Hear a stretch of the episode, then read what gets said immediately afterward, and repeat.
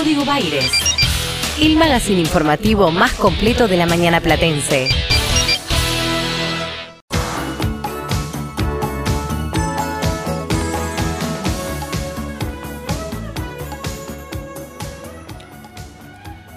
Las tensiones comenzaron en la provincia de Entre Ríos. En realidad comenzaron a irradiar, tenían que ver con algunos conceptos ya instalados en el debate político, social y económico de la República Argentina. La reinstalación que corrió por cuenta del exministro del gobierno de Mauricio Macri, Luis Echeverre, también ex titular de la Sociedad Rural Argentina y referente, sin lugar a dudas, de la línea más rancia de la derecha oligarca, terrateniente, que pretende o que se pretende dueño y dueña de nuestro país desde siempre. Ese sector que tiene, por ejemplo, en el diario La Nación a su guía directriz en términos ideológicos y que hace foco en la ruralidad, como lo fue en antaño, con ese país productivo que le vendía vacas al mundo y de esa manera generaba unos pocos multimillonarios y convertía a la Argentina en una verdadera fábrica de pobres, invisibilizados completamente, hasta que, claro, en el cuarenta y pico llegó el peronismo, ¿no? Y empezamos a ver que había una Argentina distinta. Digo, comenzó en Entre Ríos, pero irradió sobre el resto del país, sobre todo en la provincia de Buenos Aires, y permitió reeditar algunas de las imágenes más nefastas que solamente yo recuerdo allá por el año 2008, cuando la famosa discusión por las retenciones móviles, por la 125, la resolución 125 del entonces ministro del Kirchnerismo, Martín Lustó, hoy un acérrimo antikirchnerista en el Senado Nacional, provocó, entre otras cosas, el famoso voto no positivo del vicepresidente Julio Cobos. Digo, reeditó imágenes, porque aquella fue la primera vez en mi vida en la cual escuché, por ejemplo, sentencias como quieren cambiar nuestra bandera por un sucio trapo rojo, que a mí me remitían a películas del franquismo, en España, de la etapa más nefasta del macartismo posterior a la Segunda Guerra Mundial, y que creí no solamente que habían sido superadas en el resto del planeta, sino que ni me imaginaba que podían tener vigencia en la República Argentina. La verdad es que esta redición es menos ideológica, pero igualmente violenta.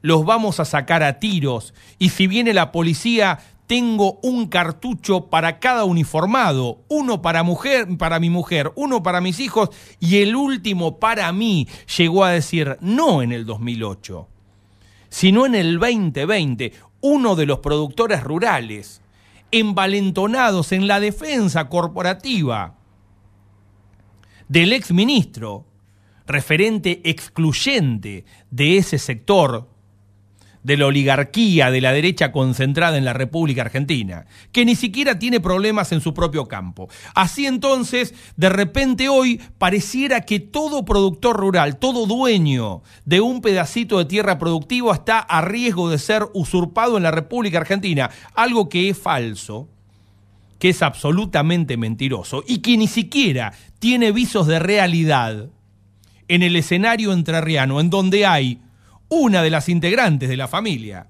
la hermana de Luis Echeverre, de nombre Dolores, que exhibe documentos que la justicia deberá determinar si son válidos o no para que disponga de una fracción de las centenares de miles de hectáreas con lo que las sociedades que conforman los integrantes de la familia Echeverre cuentan en esa provincia. Hasta el momento, mal que le pese a los colegas de Clarín, de TN, sobre todo de La Nación, la justicia le viene dando la razón a Dolores, que está avanzando con una iniciativa que se llama Proyecto Artigas, que no es una toma de terrenos como la de Guernica, sino montar un proyecto productivo agroecológico, intensivo y no extensivo, para evitar el uso de agroquímicos. Eso es lo que está ocurriendo en un campo en el cual hasta el momento ha logrado exhibir documentos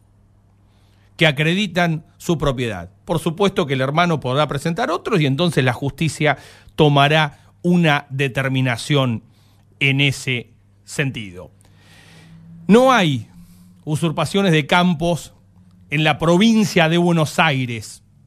No hay situaciones que compliquen a los terrenos productivos en la República Argentina. Hay una defensa corporativa violenta y cargada de amenazas que empieza a ser al menos preocupante para algunos sectores.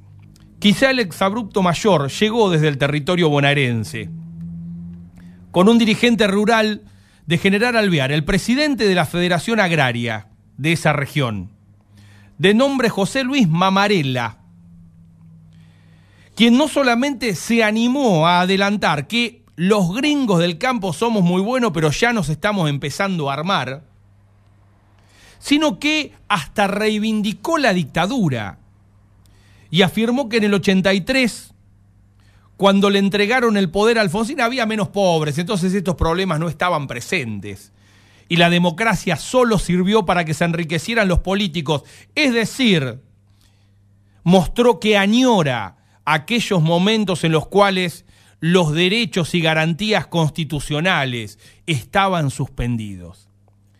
Aparece entonces en el subsuelo, quizás soterrado, quizá no en la primera mano, el elemento ideológico central que a priori no parecía estar presente en un debate que podía ser meramente económico o una disputa por propiedad de las tierras se completa el círculo con la horrorosa manifestación de una diputada cordobesa radical, Patricia de Ferrari, que reclamó la vuelta de los Falcon Verde para impartir justicia a Juan Grabois, abogado de Dolores Echevere en el conflicto de Entre Ríos y también, por supuesto, principal referente de la CETEP a nivel nacional, los Falcon Verde. Es decir, que está dispuesta a que además la represión sea ilegal,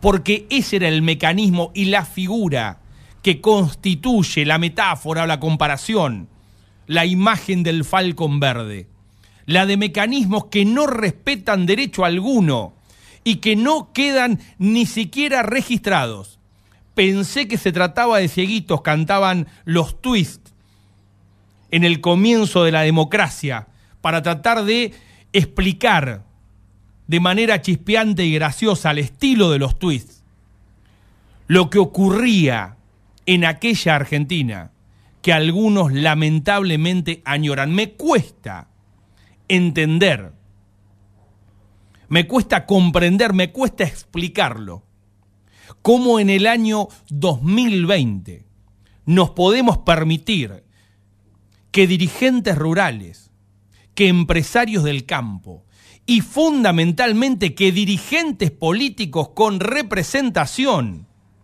de su propio pueblo tengan manifestaciones y posicionamientos en este sentido. La pregunta es, ¿toda la Federación Agraria reivindica la dictadura como Mamarela? ¿Toda la dirigencia del radicalismo pide Falcon Verdes como la diputada cordobesa? ¿Todos los dirigentes de la sociedad rural se están armando para sacar a tiros estos negros y matar a todo el que se arrime a sus campos? De no ser así, bueno sería escuchar las manifestaciones de rechazo para que se aclare la situación. En caso contrario, el dicho asegura que el que calla otorga y sabremos entonces a quién o a quiénes tenemos enfrente. Soy Maxi Pérez y esto se llama Código Baires.